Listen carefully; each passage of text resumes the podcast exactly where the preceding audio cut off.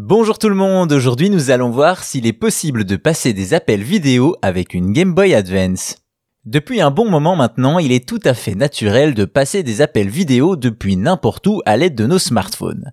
Une utilisation démocratisée par l'iPhone 4 et sa caméra frontale, mais qui a pourtant eu quelques années de retard dans le domaine sur la Game Boy Advance. Après le monumental succès de sa première Game Boy, Nintendo a naturellement continué la série. D'abord en 1998 avec la Game Boy Color qui apporte la couleur, suivi en 2001 par la Game Boy Advance qui va augmenter ses capacités d'affichage et de puissance, donnant lieu au meilleur du jeu vidéo portable de l'époque.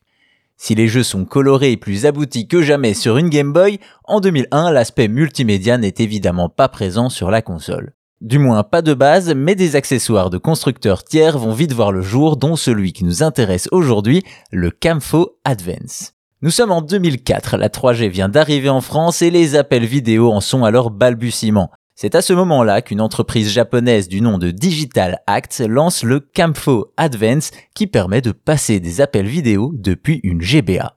Le périphérique prend la forme d'une grosse cartouche rouge surmontée d'un boîtier qui contient une caméra et que l'on branche dans le port cartouche de la console.